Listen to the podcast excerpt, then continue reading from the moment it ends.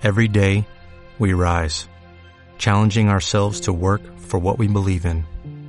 At U.S. Border Patrol, protecting our borders is more than a job, it's a calling. Agents answer the call, working together to keep our country and communities safe. If you're ready for a new mission, join U.S. Border Patrol and go beyond. Learn more at cbp.gov/careers.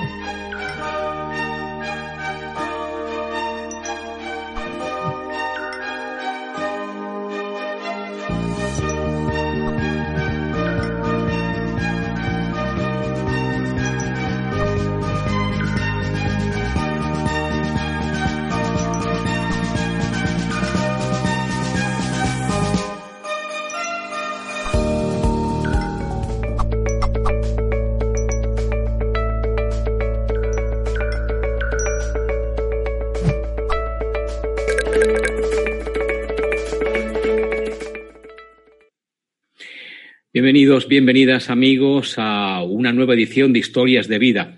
Hoy voy a acompañarme de Sandra Tomuza, una persona que en el 2018 a la vida la puso a prueba con la muerte física de su hijo Gael Alonso. Eso cambió su vida por completo y fue un duro golpe el que le hizo aprender, un aprendizaje que para ella no tiene, pues, eh, tiene un montón de recorrido y mucho valor.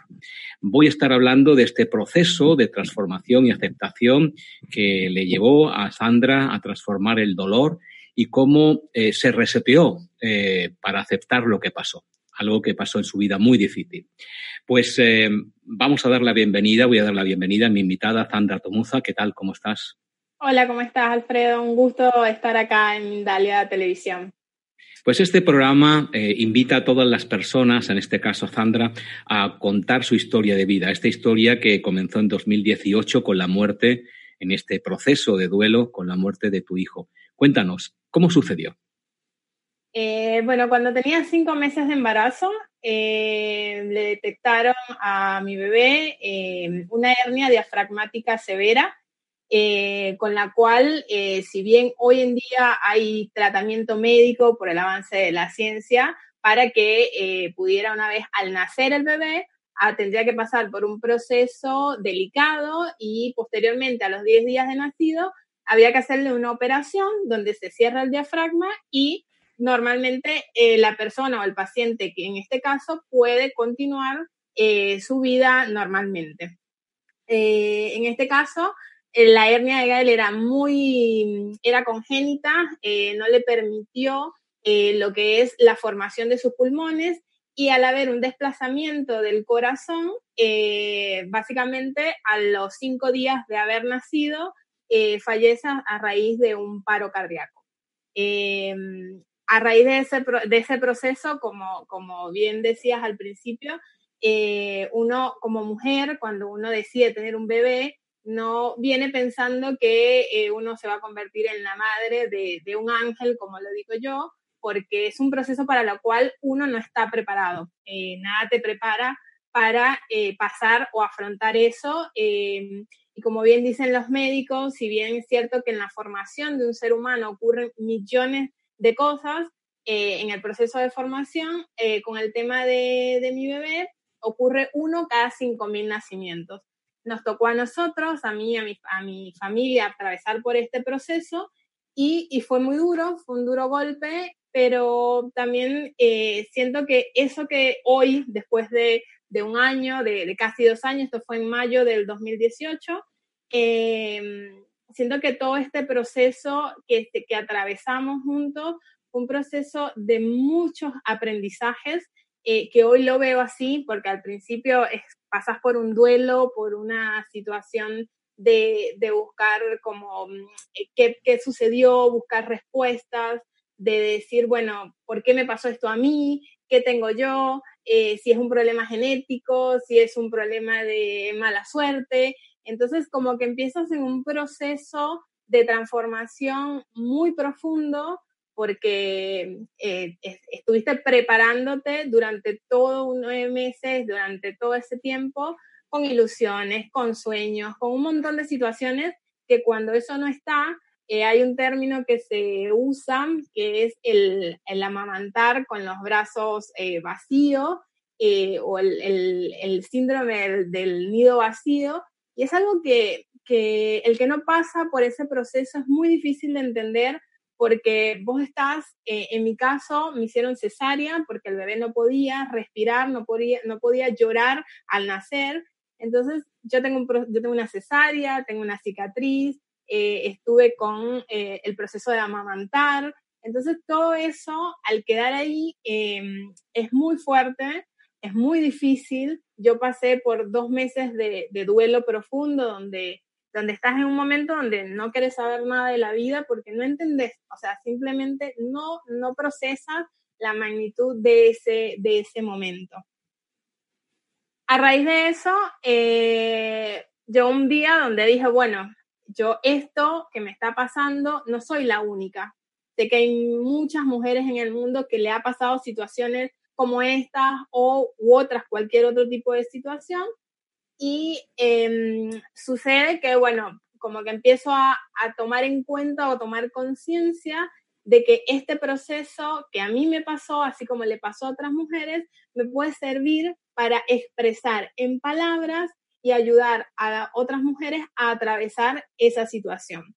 Ahí es cuando decido empezar, me ayudó mucho el tema de escribir, de poder replantear qué hacer con todo ese dolor que yo tengo, tenía dentro o que que eso es algo que no pasa, que no lo borras, que no hay, no hay eh, otra cosa que, se, mm, que, que, lo, lo, suplante. Es algo que pasó, es algo que se acepta, es algo que vas a vivir con él toda la vida, pero es un proceso por el cual puedes construir algo positivo. Y de eso positivo vino como todo este proceso personal de transformación que me ha ayudado hoy en día a poder ayudar desde distintos lugares a otras personas y a otras mujeres, no solamente a, transformar el dolor y la pérdida en un impulso para seguir adelante, sino simplemente también de ayudarlas desde el conocimiento y la aceptación de que cuando hay un revés en la vida, cualquiera que sea, podamos transformarlo, aprender, aceptarlo y continuar y seguir avanzando con ese proceso. ¿Este eh, problema que traía tu hijo se te comunicó antes de, todo el desenlace? ¿Lo sabías con bastante tiempo de antelación? Sí, a los cinco meses de embarazo ya lo sabía. Eh, acá yo vivo en Argentina y acá en Argentina eh, hay un proceso que se hace cuando vienen este tipo de casos que ya han pasado y, se trata porque en la, en la antigüedad o antes, hace muchos años, los bebés que nacían con este problema directamente fallecían, porque la, no había la medicina para que eh, se pudiera tratar.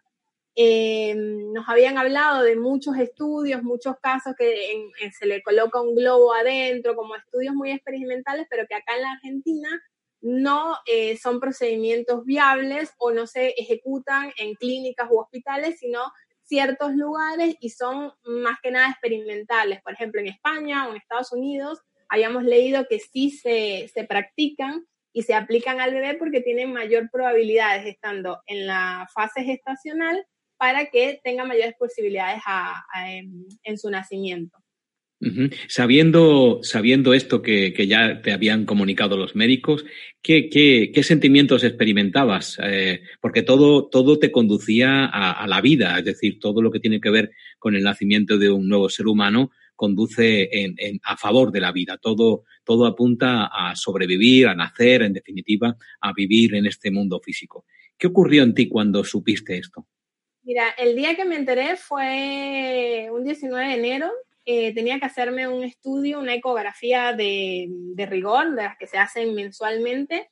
Y me acuerdo que cuando me enteré, eh, no entendía nada que estaba pasando. Yo lo único que pensaba era esto de que, nada, no importa lo que tenga que hacer, eh, voy a continuar con, sabiendo los riesgos, sabiendo todo, porque fue un día como muy negro, donde los médicos desde su lugar te dan, te tiran la bomba y, vos no sabes cómo manejar esa información. Obviamente lloré, eh, me desesperé, no sabía qué hacer, no sabía si ir, si hacerme otra ecografía, si tenía que hacer, me mandaron a genética. O sea, era como que me decían mil cosas, pero en ese momento fue un antes y un después, porque básicamente yo venía de un embarazo sumamente sano, saludable, de muchos cuidados por ser madre primeriza, y de golpe todo se, todo se puso gris, todo se nubló, y a partir de ahí vino una etapa muy difícil eh, donde tenía que mantenerme muy positiva, donde yo decidí mantenerme muy positiva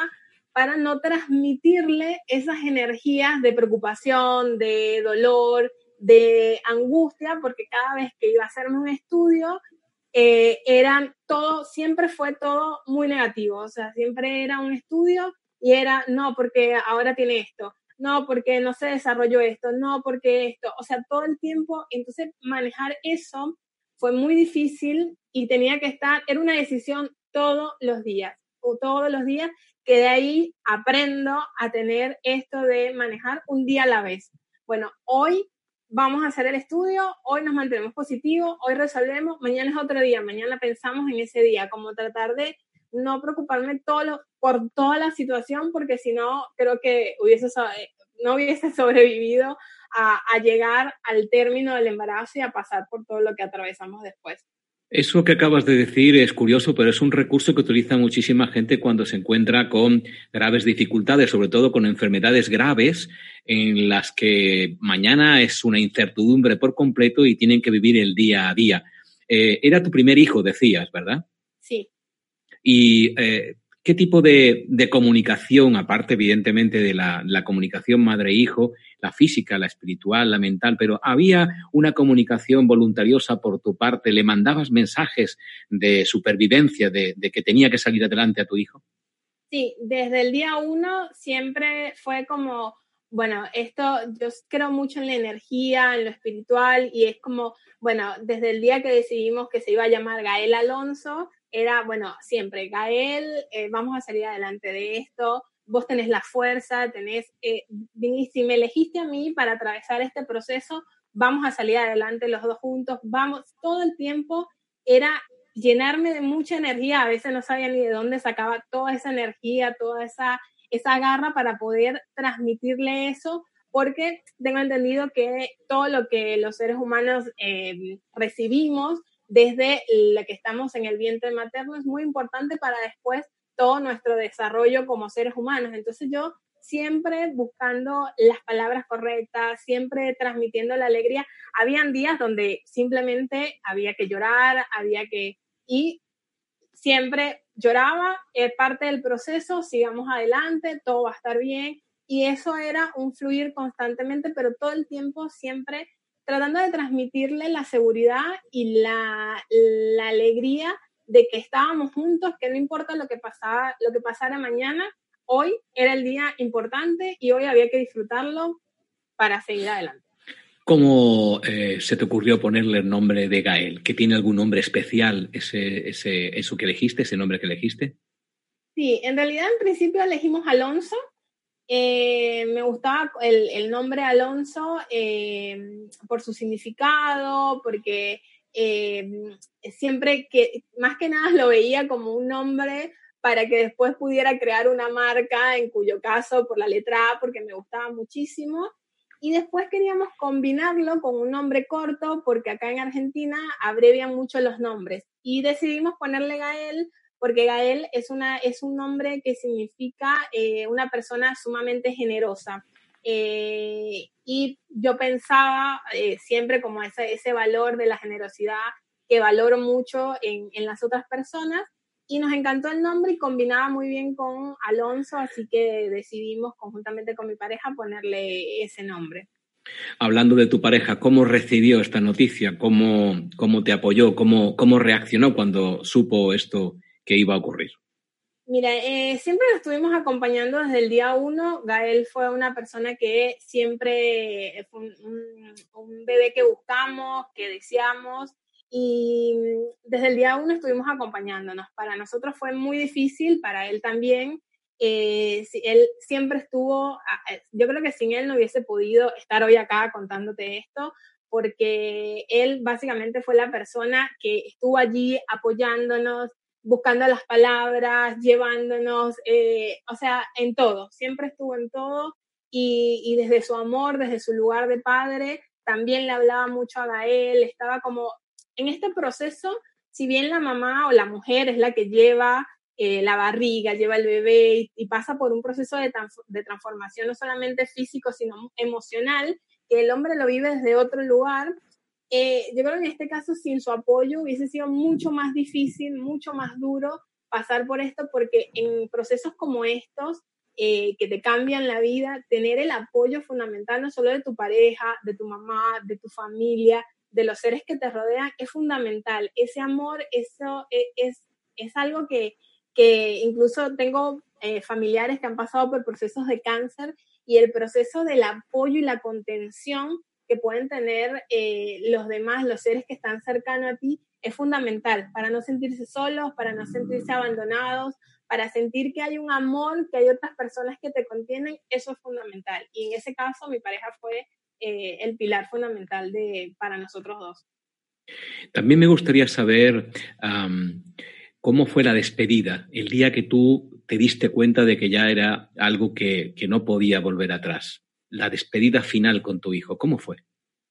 Nosotros estábamos, eh, eso fue el quinto día de, Gael haber nacido, eh, estábamos almorzando, eh, habíamos salido de la clínica y nos llama, nos llama la, la jefa de neonatología y nos dice que eh, Gael estaba muy mal y que volviéramos. Cuando estábamos volviendo, nos vuelve a llamar y nos dice que Gael eh, había fallecido porque le había dado un infarto.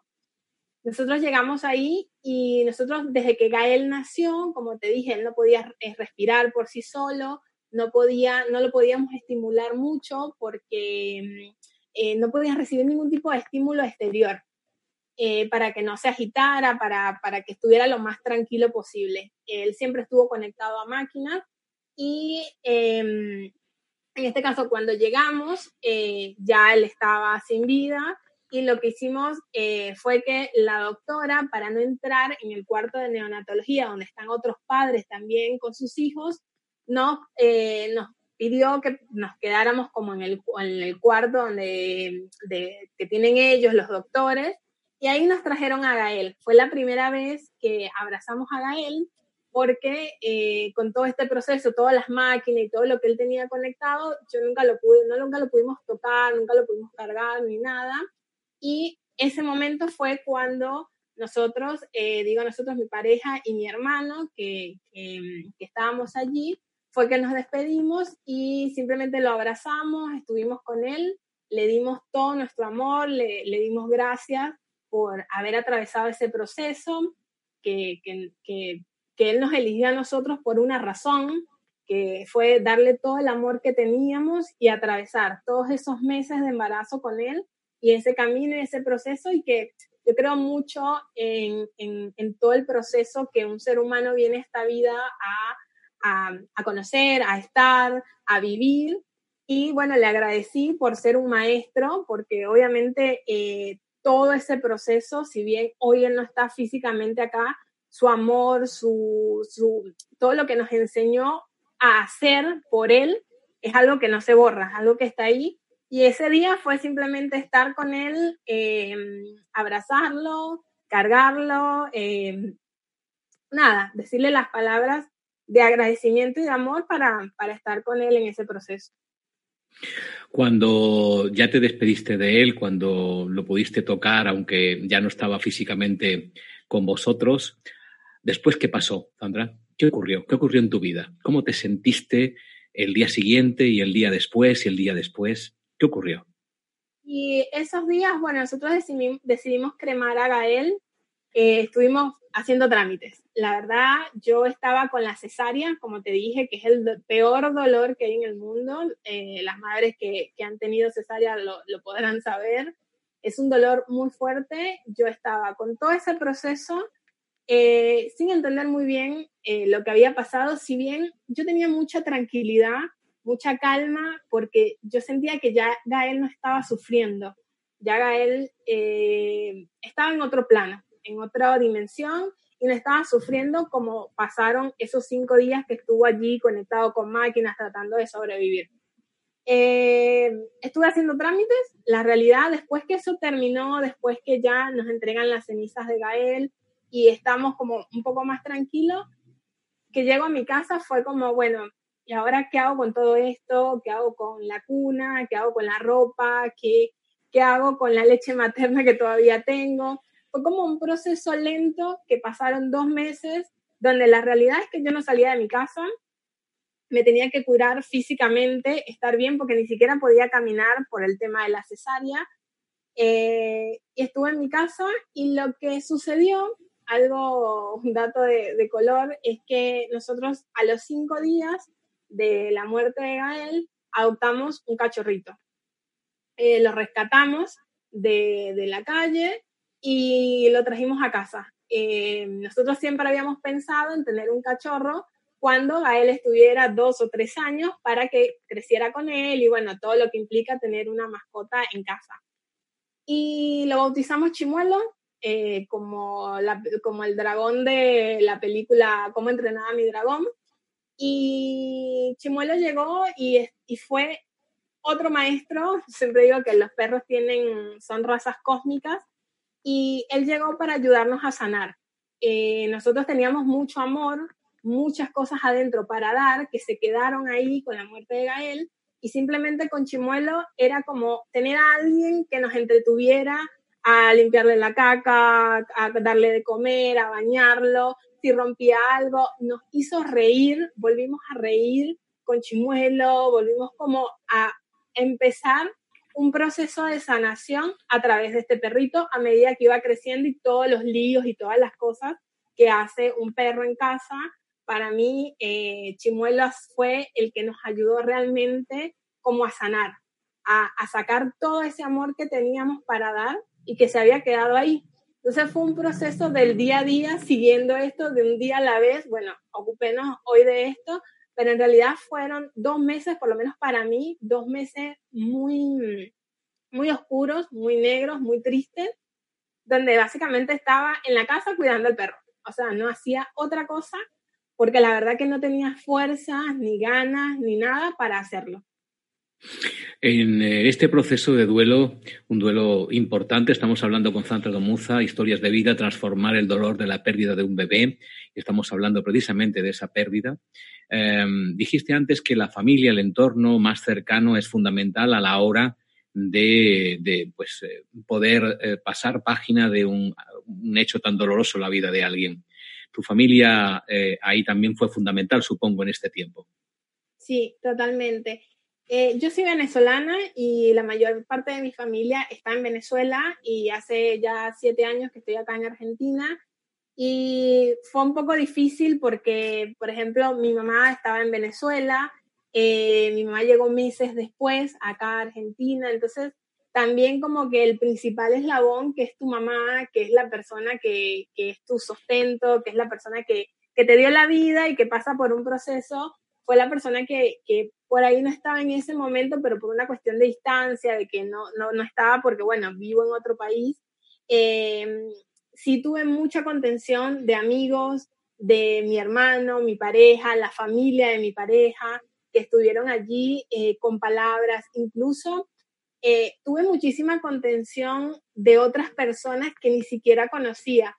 Yo tuve mucho contacto con, eh, cuando me enteré de la enfermedad de Gael, tuve muchos contactos con eh, otras personas en México que habían pasado por la misma situación, buscando en foros, en chat, en internet, buscando información de la enfermedad, de cómo se trataba, de para uno poder saber cómo manejarse.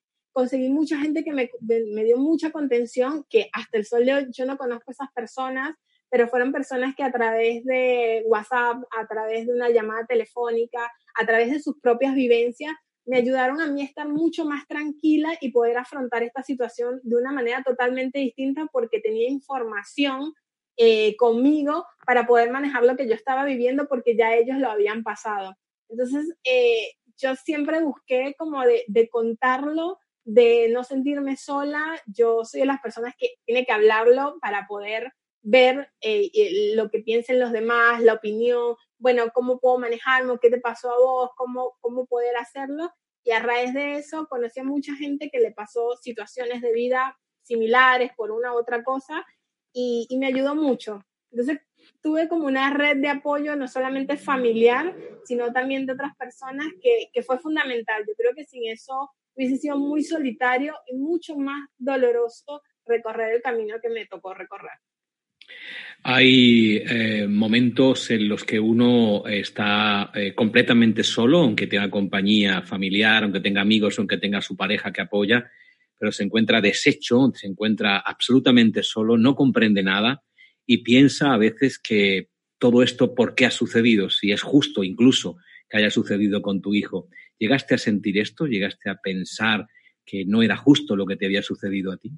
Sí, totalmente. Incluso pensé, a, llegué a pensar que yo era la culpable de todo esto, que bien sea porque sea un karma, porque yo tenía un problema eh, en mi genética, eh, que por ahí le pasó a él eso. O sea, uno siempre llega a sentirse culpable, pero con el tiempo te vas dando cuenta de que dependiendo de lo que, lo que crea cada uno, eh, yo en mi caso me di cuenta que era un proceso por el cual Gael tenía que pasar. Él era un ser independiente de mí, más allá de que siempre va a haber un vínculo madre-hijo. Yo creo que él simplemente eh, necesitaba atravesar por este proceso para que nosotros pudiéramos darle todo el amor que él necesitaba para poder sanar y poder evolucionar, para que su alma evolucionara y pudiera estar donde quiera que esté hoy eh, y yo creo que fue necesario. Hoy te lo puedo decir así, que es como la creencia que yo tengo sobre ese proceso. Pero en el momento que pasó, sí me sentí culpable, eh, me sentí llena de rabia, o sea, pasé por todos los procesos, desde la culpa, desde el enojo, la rabia, eh, buscaba respuestas desde lo físico, desde lo espiritual, desde el karma, desde lo que sea, hasta que entiendes que son situaciones que pasan que, como te dije anteriormente, en la formación de un ser humano pasan millones de cosas y que todo lo que nos sucede tenemos que aprender, aprender de ese proceso, aprendernos desde la culpa de decir, bueno, esto me pasó para que yo viera esto, no, aprender que estamos en este mundo para evolucionar, para transformarnos y para seguir avanzando. Yo creo que si eso a mí no me hubiese pasado, primero que no estaríamos acá hablando y segundo que yo no sería la persona que soy hoy porque ese proceso me ayudó a como a destruir toda mi base de creencias, de, eh, a destruir todas las cosas que antes por ahí me afligía por cualquier otra cosa o me preocupaba por cosas que para mí eran importantes y hoy digo, me preocupaba por eso, o sea, hay cosas como mucho más importantes o más trascendentales en la vida por las cuales preocuparse o simplemente no hacerlo entonces como que hubo un quiebre tan grande que yo siempre digo que desde el día que Gael murió, eh, yo soy otra persona. Y ese proceso me sirvió a mí para poder evolucionar y ser la persona que soy hoy. ¿Te comunicas con, con, tu hijo? ¿Le mandas mensajes desde el momento en que ya no lo pudiste tener físicamente? ¿Hay algo que te indique que tu hijo sigue contigo? Sí. Eh, a Gael siempre le escribo, siempre le hablo. Eh, para mí, Gael está en todo lo que hago. Eh, yo, por ejemplo, como te digo, tengo un cachorro que se llama Chimuelo. Eh, para mí, yo lo veo a Chimuelo y veo a Gael. llueve y yo veo a Gael, una puesta de, de sol, un atardecer, un amanecer, en todas las cosas lindas, en todos los aprendizajes, en cada paso que doy, yo lo veo. A mí me pasó un, hecho curioso el, Día de las Madres del año pasado. Tenía unos cactus que estaban súper chiquititos no tenían por qué florecer. Y para ese día florecieron y aunque puede ser que, hayan florecido porque les tocaba, en pleno invierno, eh, yo simplemente dije, bueno, esta es una señal de que Gael está, de Gael eh, está conmigo, me acompaña y es algo que me va a acompañar hasta el último día de mi vida. Estamos hablando con Sandra Tomuza, historias de vida, transformar el dolor de la pérdida de un bebé. Vamos a hacer una pequeña pausa y después de un minuto vamos a volver a hablar contigo. Vamos a saber cómo, cómo eh, se transformó tu vida eh, para encontrarte en este punto en el que ya puedes saber con perspectiva qué es lo que de alguna manera te aportó esta experiencia, esta historia de vida y puedas comunicársela a todos los que este, en este momento te están escuchando y viendo. Será después de un minuto aquí en Historias de Vida. Muchas gracias eh, Alfredo, muchas gracias Sandra también por compartir tu historia y, ayudar a la evolución de todos. Es un placer escucharlos. En minutos vamos a comenzar con las preguntas también de nuestros espectadores, pero antes quiero recordarles amigos que Mindalia Viajes te invita a realizar el viaje de tu vida. Del 3 al 10 de julio de 2020 podrás vivir junto a nosotros Avalon y los Círculos de las Cosechas, una experiencia mágica junto al dúo Ananda Sananda y junto al cofundador de Mindalia, Alfredo Alcázar. Te invitamos ahora a ver el video de esta experiencia única que Mindalia Viajes preparó para ti. Mindalia Viajes te lleva en julio de 2020 a vivir una experiencia inolvidable a Avalon y a los círculos de las cosechas. Junto a Ananda Sananda y Alfredo Alcázar, disfruta el viaje de tu vida. Recorre lugares sagrados, descubre la magia y energía de una isla repleta de historias legendarias. Solicita más información en viajes@mindalia.com o al más 34 670 037 704. Reserva tu plaza. Viajar junto a nosotros es tu destino.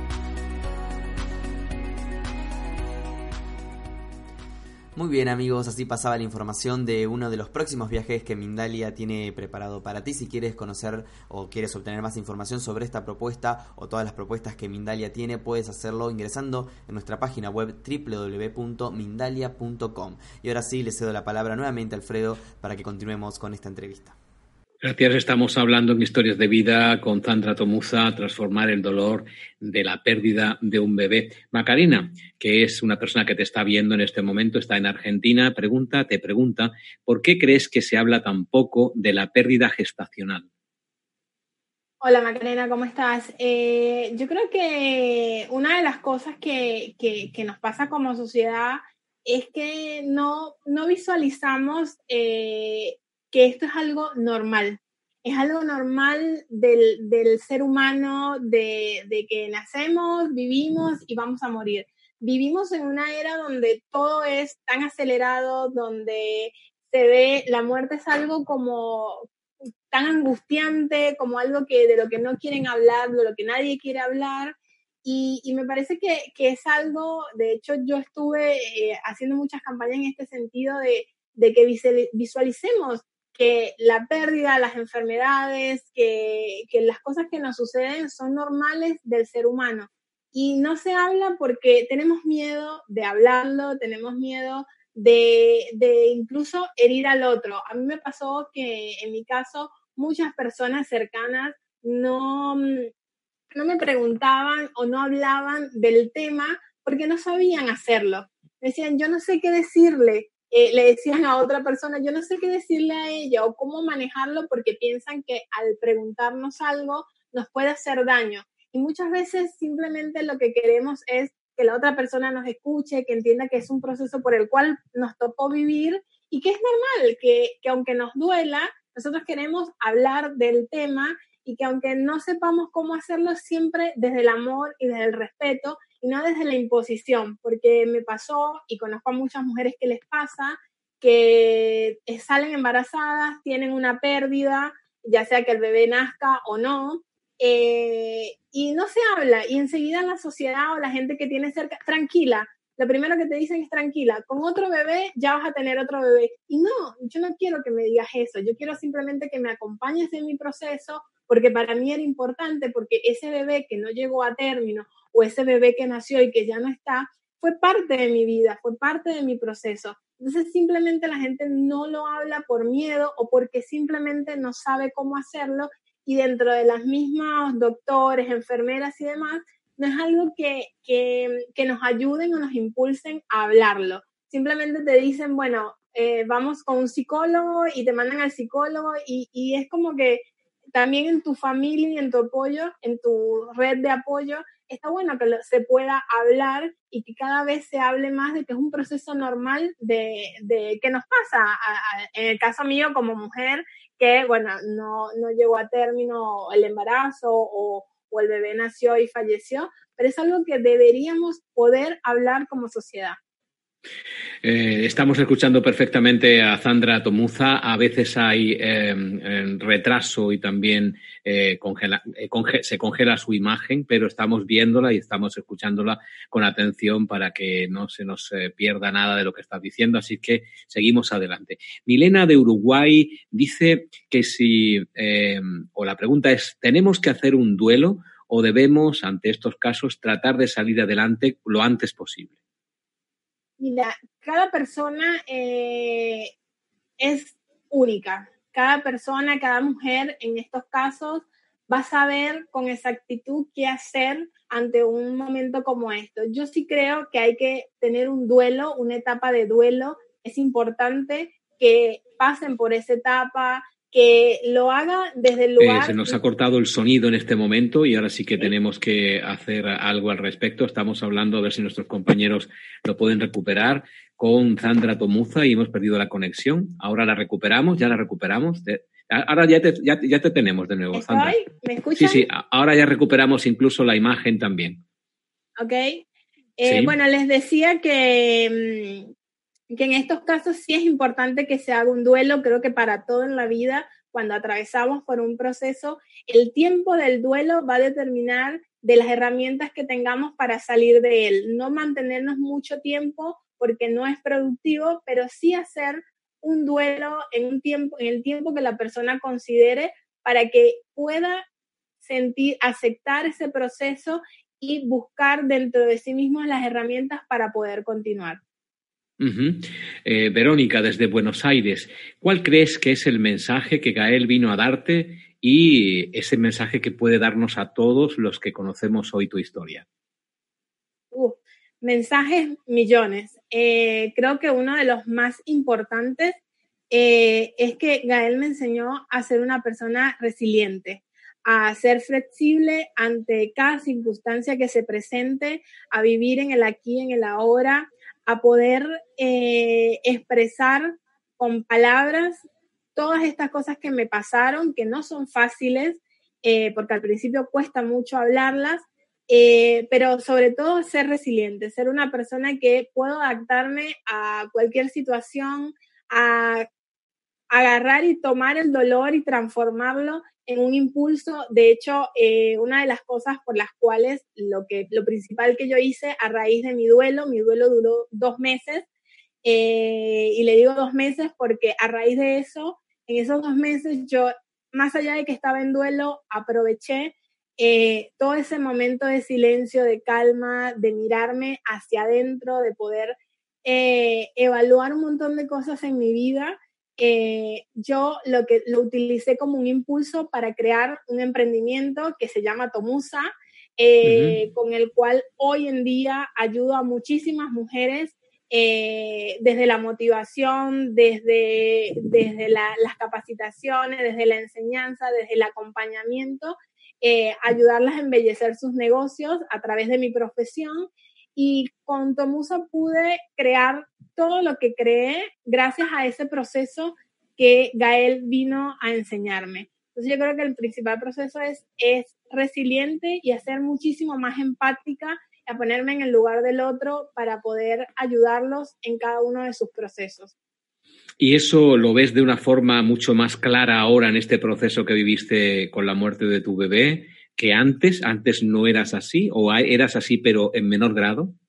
Sí, era en menor grado, eh, pero siento como que hubo un quiebre importante y hoy en día soy una persona con mucho mayor sensibilidad, como que eh, ayuda al otro sin, sin ningún tipo de, de mezquindad o, mm, eh, estoy como, yo me siento que estoy como un, soy como un puente o me, me convertí en un puente para ayudar a otros en sus procesos ya sea desde inspirarlos con o motivarlos con mi historia o ayudándolos desde lo profesional con lo que yo hago actualmente. Eh, como que siento que hubo si bien no era que antes una mala persona y nada que ver, sino que siento que hoy en día como que va por otro lugar, como mucho más cercano, mucho más motivada por, eh, por cosas mucho más profundas, mucho más íntimas. Eh, me gusta como generar lazos más genuinos con el otro y eso viene desde ese proceso que obviamente movilizó las bases de lo que era antes y me impulsó para poder ayudar a otras personas en ese proceso. ¿Tienes más hijos? No. ¿No tienes en este momento? ¿Estás eh, de alguna manera motivada para tener más hijos? Porque hay preguntas que te hacen que cómo se recuperan las ganas de volverse a quedar embarazada. Dicen que suponen que el miedo y eh, ese pues prevalece y también puede paralizarte a la hora de tener este pensamiento. Sí, eh, no lo voy a negar, sí he tenido mucho miedo de volver a pasar por una situación de estas, eh, pero considero que prefiero atravesar eh, ese miedo y no quedarme con las ganas de decir el día de mañana no tuve o no lo intenté nuevamente por miedo. yo creo que estaba en un proceso de aprendizaje este año, porque lo de Gael pasó en mayo del 2018 ya va para dos años. Yo espero que este año volver otra vez a, intentarlo, volver otra vez con todo el optimismo del mundo a volver a intentar eh, en ese proceso, eh, porque es algo que deseo hacer eh, conjuntamente con mi pareja. Pero yo creo que me di el tiempo para poder sanarlo, para poder aprender de esta experiencia y de lo que no quería era simplemente hacer lo que precisamente la sociedad espera que era, bueno, ya lo perdiste, a los seis meses ya puedes salir embarazada, vamos y tenemos otra bebé. Yo no quería sustituir una cosa por otra porque es algo que no es sustituible.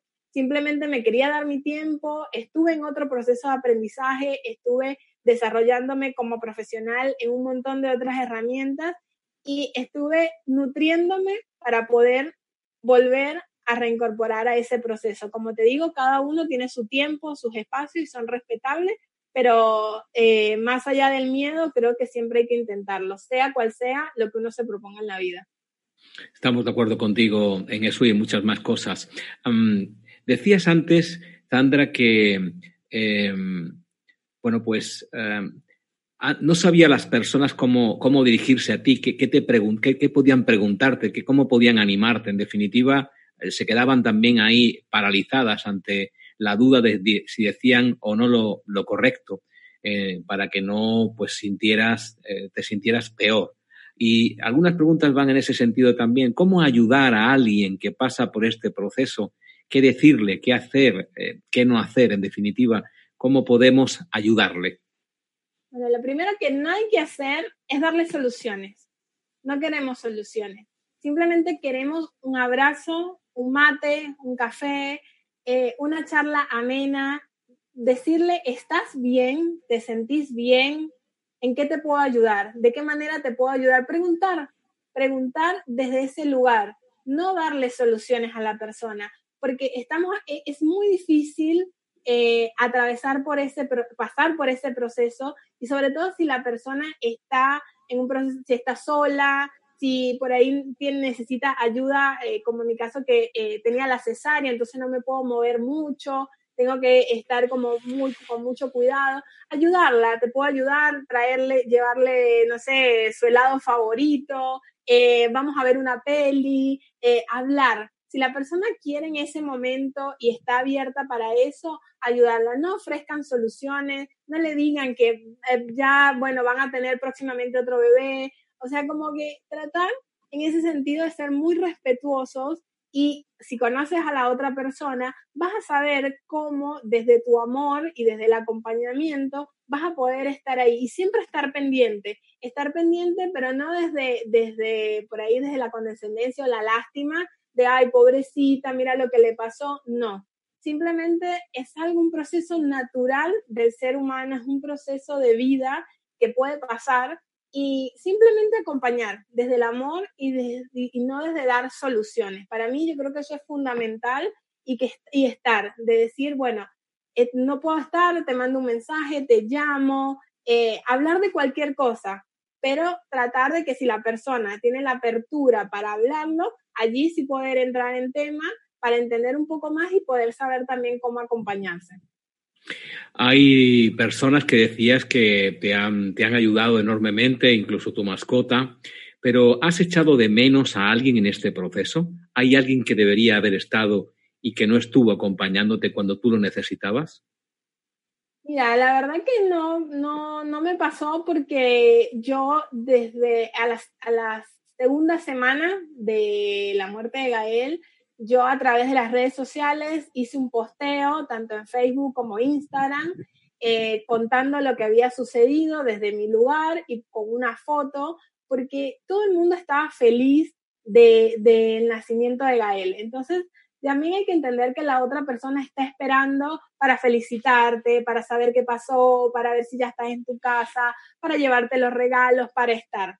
Entonces, yo a las dos semanas eh, escribí un posteo contando lo que había sucedido y en ese sentido, bueno, ya sabemos el alcance que tienen las redes sociales, me ayudó a que muchísimas personas, tanto en Venezuela, familiares que tengo en otros países eh, y mi, fuente más cercana, eh, porque por ahí muchas veces pasaba que de repente no quiero llamar porque no podía hablar, pero no quería hablarlo.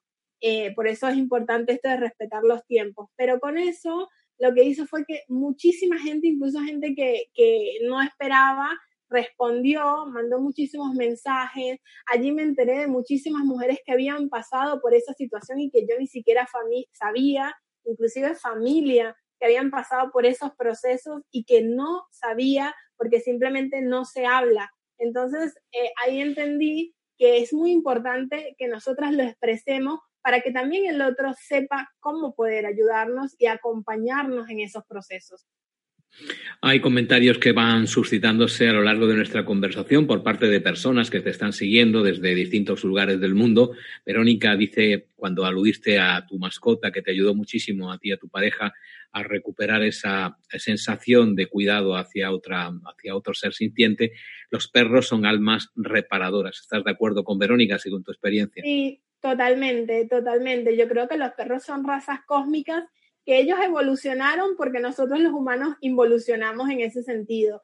Eh, yo a mí me pasaba algo importante que era que cuando a mí me daba por llorar, lloraba mucho, eh, cada tanto en un día podía estar llorando muchísimo y mi mascota, el perrito, venía y se me montaba encima y empezaba a hacerme juego y me ayudaba a salir de ese estado de, de llanto o ese estado de situación. Él ya sabía cuando yo estaba llorando, se metía en el cuarto o me buscaba, si estaba en el baño, arañaba la puerta y iba y cuando estaba conmigo me ayudaba a que yo dejara de llorar. Y yo creo que él, o sea, para mí, mi perro me ayudó muchísimo en ese proceso, porque es una cosa que él sabía, o sea, él nos ayudó a entender y a, procesar muchísimo todo eso y obviamente eh, todo el amor que nosotros teníamos para Gael nos ayudó a volcarlo en él. Te podrás imaginar que es un perrito súper mimoso eh, porque le dimos tres personas que estábamos quebradas por una situación de esta magnitud, le dimos todo el amor que teníamos para dar. Macarena desde Argentina dice que eres hermosa y que qué bueno que no perdiste tu sonrisa. Y también eh, Coquedama dice, querida Zan, es, es hermoso conocer un poco más de tu historia de vida y te da los mejores deseos para siempre. Esos son algunos comentarios también que debería hablarse más de este tipo de temas y que eh, pues eh, animar como hace Milena desde Uruguay a las personas a hablar sobre esto para de una manera normalizarla y te dice que eres muy valiente al, salir en público a contar tu historia de vida. es precisamente esto de lo que quería hablar. Eh, hemos dicho antes que, se dice poco, que se habla poco de esto y eh, me gustaría que le dijeras a las mujeres que han pasado recientemente o no tan recientemente o que están en este proceso justamente, que les dijeras cómo salir adelante, qué es lo que pueden hacer, dónde encontraste tú los recursos necesarios para poder contárselo hoy a una tercera persona y que pueda servirle de algo. Mira, lo principal es que no se echen la culpa, que entiendan que son procesos que pasan, que mm, si nosotros hacemos todo desde el amor y desde el respeto hacia otro ser humano, no se echen la culpa, no se victimicen, que mm, respeten su duelo, que se escuchen, que mm, no se alejen, no se aíslen, que traten de estar con las personas que aman, con su familia, con sus amigos, con sus amistades, que traten cuando puedan, cuando se sientan preparadas de hablarlo, de exteriorizarlo, porque las va a ayudar a aceptar ese proceso y a ver el acto de amor que significa poder dejar ir a otra persona, a otro ser que viene de ti, que es una parte de ti y que siempre va a estar, que siempre eso va a estar, que crean en lo que crean, en Dios, en la energía, en el universo, en vidas pasadas, que sientan que el acto de amor de una madre es algo que la muerte no puede matar, es algo que siempre va a estar, es algo que va a trascender en el tiempo, es algo que las va a acompañar siempre. Que busquen adoptar un perro, que den ese amor, que no se queden ese amor adentro, que lo saquen, que cultiven plantas, que hagan reiki, que salgan a caminar, que salgan con sus amistades, que en el momento en que ellas sientan preparadas para salir al mundo, que lo hagan, que lean, que escriban. A mí me ayudó muchísimo a escribir, escribirle a Gael. Es doloroso, duele, es muy fuerte, pero es algo que nada te prepara y nada las va a preparar para eso, pero que con el tiempo van a entender y aceptar ese proceso y las va a ayudar a ser mejores personas y a poder ayudar a otras mujeres con sus historias también.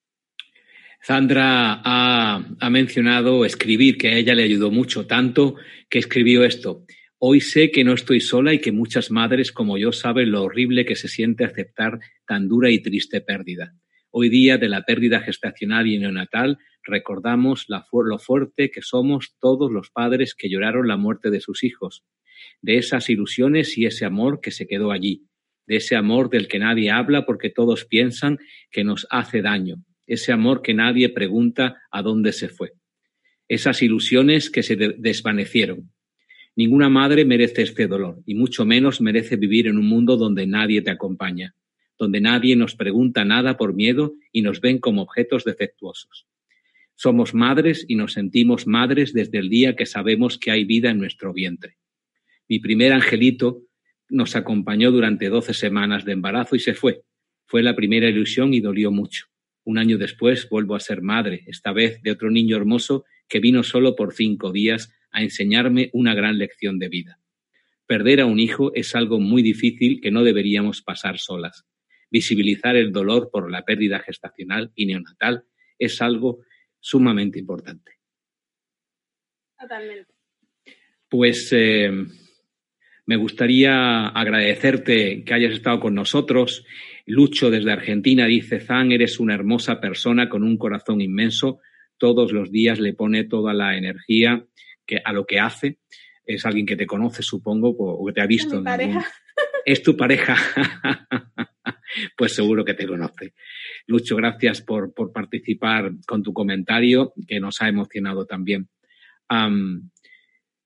Dices que has eh, transformado tu vida, que en este momento ayudas a otras personas. ¿Cómo lo haces? Últimos minutos para comentarnos qué estás haciendo ahora.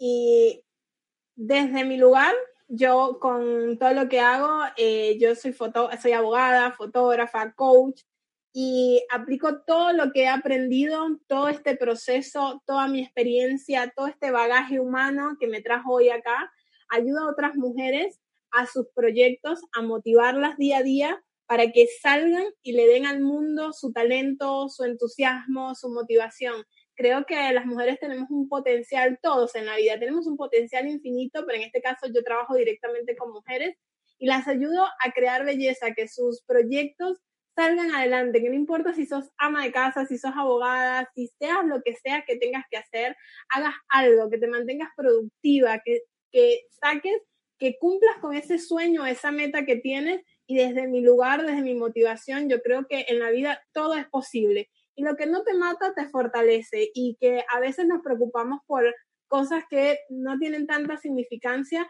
y que podemos darle al mundo lo maravilloso que somos. Y desde mi lugar, desde ese lugar, yo ayudo a muchísimas mujeres a potenciarse y a empoderarse para que hagan y construyan, construyamos entre todas una sociedad muchísimo mejor. Pues eso es lo que esperamos también, una sociedad mucho mejor a través de las experiencias contadas en historia de vida, en las que cualquier persona que esté en este momento viéndote y escuchándose, escuchándote se puede ver reflejada. Muchísimas gracias, Sandra Tomuza, por estar con nosotros aquí en este programa y te deseamos toda la suerte del mundo para todos los proyectos que estás realizando y los que vengan en un futuro, incluido un nuevo embarazo. Gracias, muchísimas gracias por invitarme. Un placer haber estado acá y saludos a todos eh, y gracias. Y a todos vosotros, a todas vosotras, gracias por vuestra participación en este programa, por vuestras aportaciones, por vuestros comentarios, incluido también el de la pareja de Zandra, que ha sido el último que hemos eh, hecho. Así es que nos volvemos a ver en una próxima edición de Historias de Vida. Si tú tienes alguna historia de vida que quieres contar aquí en Mindaria Televisión, puedes hacerlo dirigiéndote a través de las distintas formas de contacto para que podamos saber de ti y podamos contarlo al mundo entero lo que te sucedió o te está quizá pasando ahora. Gracias de nuevo y volvemos a encontrarnos aquí en este programa en Historias de Vida.